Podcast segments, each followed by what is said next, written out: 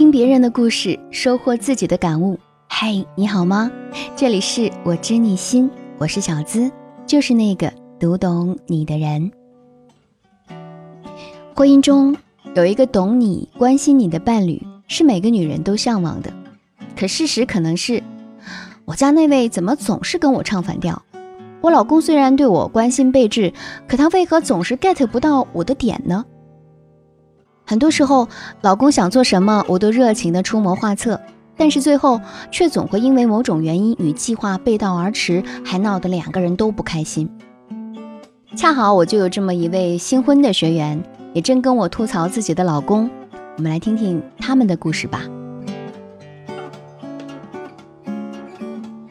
我叫雪玲，今年二十八岁，才刚结婚几个月，可婚后的很多事情就让我精疲力尽。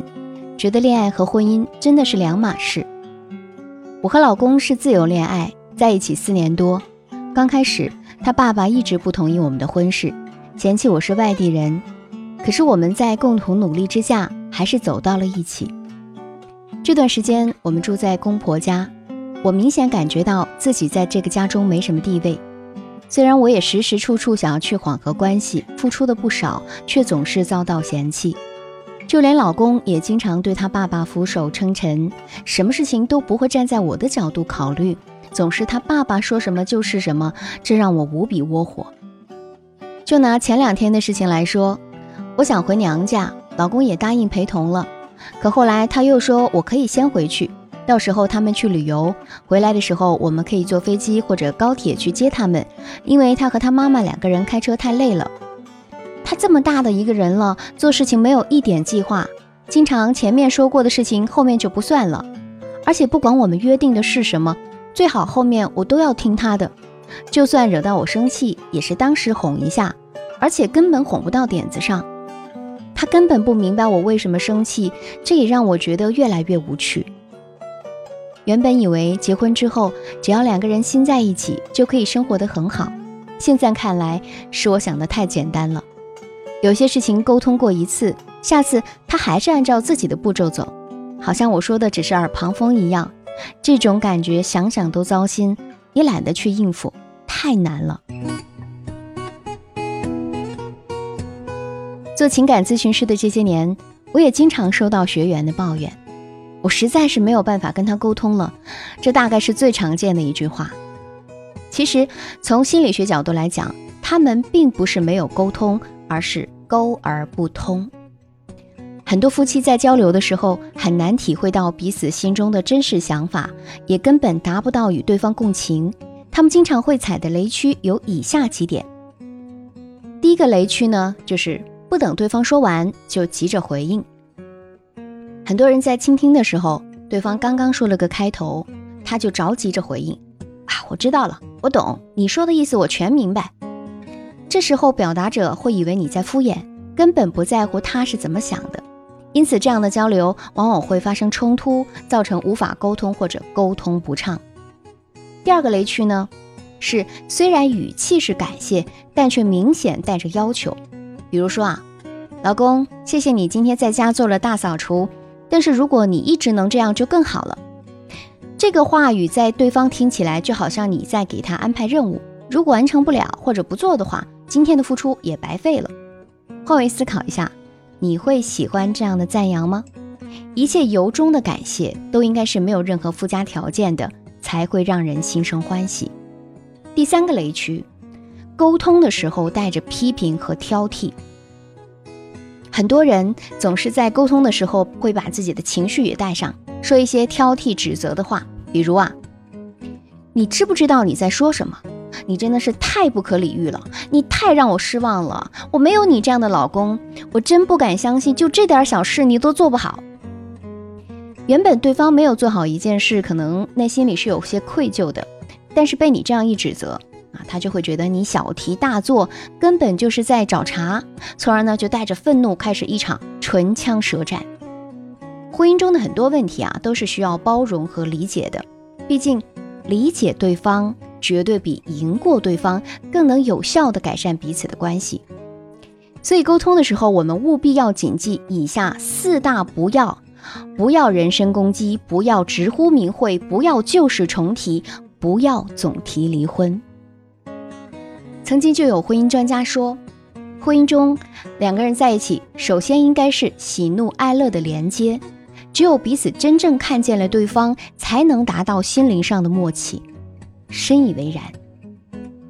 那么，我们应该怎么做才能让爱人更容易 get 到你想表达的东西呢？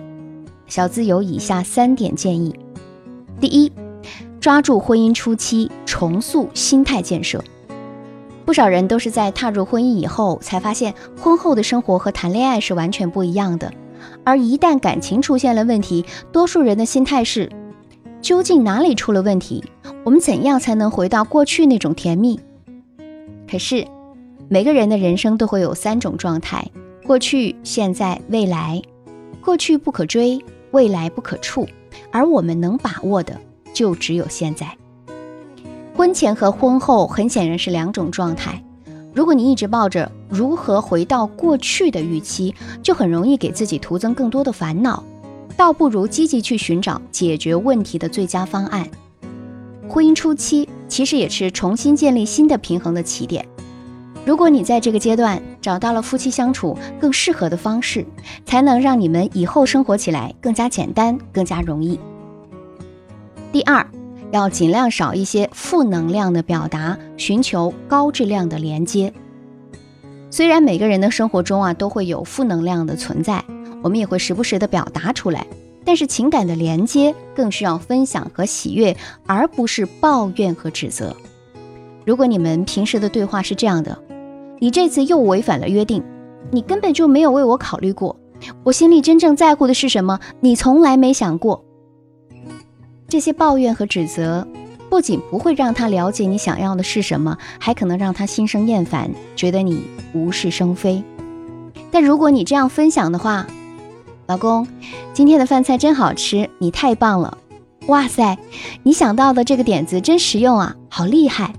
天哪，你今天主动给我买礼物了，好开心！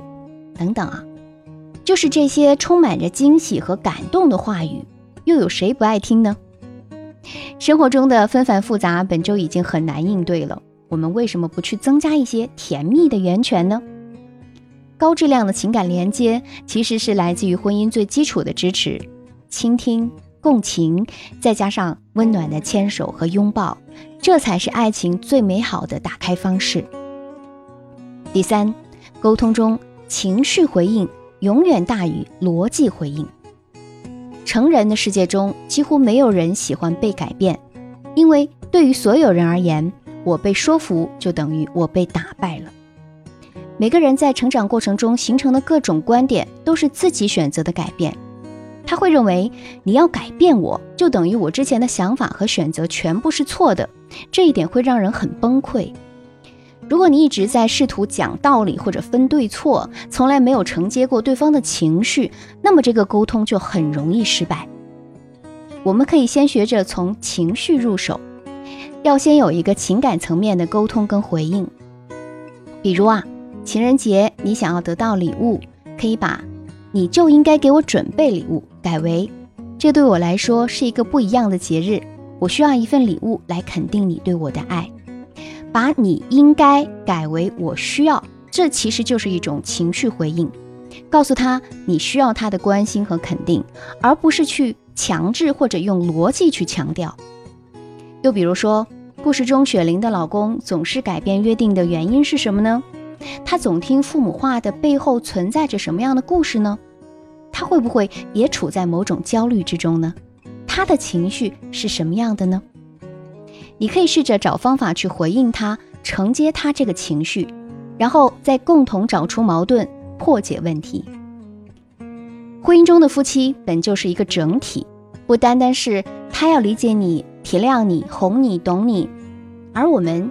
也可以多站在他的角度去分析和理解问题，这才是解决问题的姿态。